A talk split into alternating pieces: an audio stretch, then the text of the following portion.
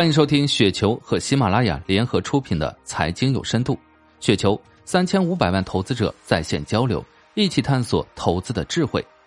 听众朋友们，大家好，我是主播费时。今天分享的稿件名字叫做《为什么要全职投资》，来自于 Simon 零一二三四五六。从年前提辞职到办完离职手续，时间比我预想的快了许多。内心盼望很久的全职投资的想法终于落地，感觉还是有点不太真实。有两个高光时刻深深的刻在我的脑海中，这辈子应该都不会忘记。一，十六年前我收到了一个电话，那是我梦寐以求的公司的 offer，还清晰的记得自己对着镜子握拳傻笑的样子。那时候觉得生活充满阳光，充满希望。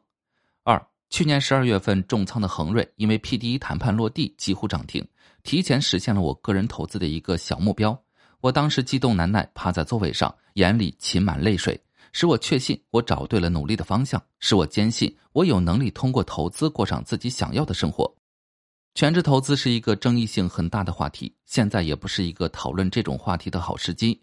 今年以来，很多抱团股动不动就调整了百分之二十、三十，甚至腰斩的也不少，令人感叹在股市活着的不易。本来犹豫着是否应该写这篇文章，但是全职投资是我一直考虑了很多年，一直很想去努力尝试的一件事情。记录一下我自己的想法，记录一下我自己的经历，我觉得是一个很有意义的事情。等多年以后回头来看看，可能会很有意思。如果还能得到一些同道中人的共鸣，那就更加开心了。为什么会有要全职投资的想法？我在一家外企的 IT 公司工作了十六年多了，因为众所周知的原因。来自国内对手的竞争越来越激烈，外企在国内的日子越来越难过了。公司在近十年来几乎每年都在裁员。我很早就看清楚了一个残酷的事实：无论我如何努力工作，我都很难保住我的工作。特别是当我年纪大需要养老的时候，以后我如何养活自己和家人？这令我一度很焦虑。以前外企还带有一定的光环，公司福利待遇、公司文化、人性化管理等等都很有吸引力。现在因为竞争激烈，不能不跟着市场有变化。但 IT 行业普遍工作强度大，最重要的是新技术层出不穷，资本的力量会将人的脑汁都榨干。以后即使公司不裁员，年纪大了肯定跟不上。出路通常有两条：第一是创业，第二就是找好工作。因为在外企，绝大部分人都只是一个小螺丝钉，只能接触到行业工作很窄的一部分。加上我所在的行业比较特殊，基本上没有看到过有个人创业成功的例子。创业对资源能力的要求太高了，创业对我来说就是高不可攀的。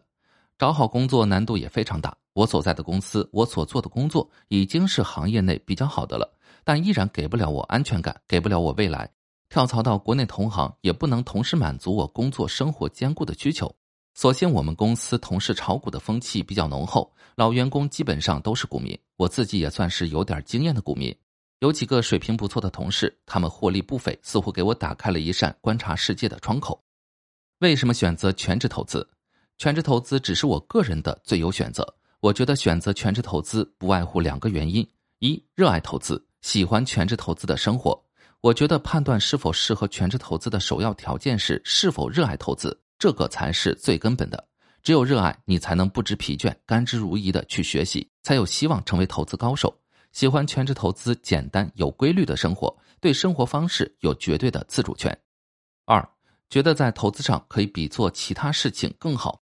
做任何事情都应该去找到自己的比较优势。如果觉得创业有更高的成功率，有更大的激情，那当然是选择创业。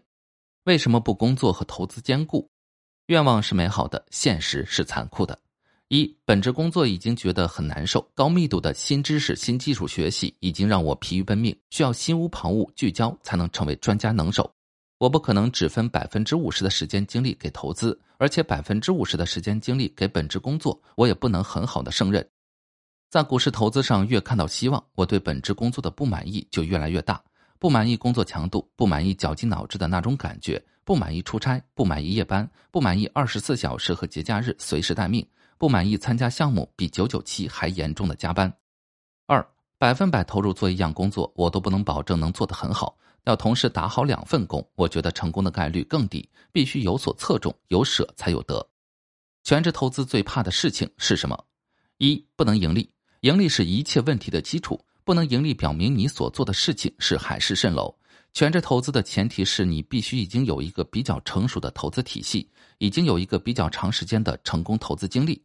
我不相信任何冠冕堂皇的口号，只看事实。盈利模式越稳定，盈利的时间长度越久，水平才能越高。开始全职投资的本金越多，安全边际越高。二与社会脱节，没有社交。喜欢全职投资的人，多数是比较甘于寂寞、独立独行的人，通常都喜欢安静平和的生活。独处的时候，大多是享受的。但是每个人都是社会人，都有社交需求。因为疫情原因，我可以在家办公，提前体验了一段全职投资的生活。时间久了，没有人交流，没有朋友聚会，心情是会受到影响的。实际上，我是一个比较喜欢安静的人，朋友也不多，有网络、有书、有电影，我就可以过得很轻松。但我还是希望全职投资后要保持或扩大一个交流沟通的圈子，既满足马斯洛需求的社交需求，也希望能过上更有质量的生活。有以下计划：A. 多进行体育锻炼，我非常喜欢运动，特别是打篮球，打了几十年了。周末有空，我都会去篮球场出一身汗，心情也会变得愉悦很多。最近肚子开始有增大的迹象，计划除了打篮球，还有增加一些慢跑。B 多参加一下户外活动，以前因为时间精力问题比较少参加户外活动，其实内心挺喜欢大自然，喜欢户外的活动，既能锻炼身体，又是一个非常健康的娱乐方式。计划以后多参加一下户外俱乐部的活动。C 很想找到一些全职投资的同类人。既是人际交往的需要，也想找到更多的投资高手共同学习。D 多主动和老同学、老同事、老朋友联系。E 以后考虑做个微信公众号，多一个聊天沟通的地方。说实话，我觉得跟社会脱节、没有社交这个难题不算多大，跟不能盈利的难度不是一个数量级的。全职投资的策略，我个人这几年把自己投资的行为划定在医药、消费和科技这三个行业。因为从美股历史来看，这三个大行业非常容易出大牛股，而且三个行业我觉得对个人投资者来说足够了。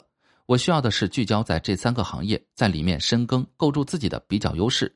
我之前做了个五年计划，已经执行了三年多，主要持有恒瑞、茅台和可转债等，坚持投资优秀公司，长期持有。所以未来两年我计划还要继续执行，让自己固定在恒瑞、茅台、腾讯、泰格、片仔癀、通策、可转债等少数个股上面。尽量不盲目扩大自己的能力圈，同时也为了保持自己策略的一致性，希望能顺利度过转型全职投资的头两年时间。短期目标：时间自由，工作地点自由，在股市活下来，赚到生活费用。长期目标：财务自由，可以有能力帮助更多的人过上自己想要的生活。梦想还是要有的，万一实现了呢？以上就是今天的全部内容，感谢您的收听。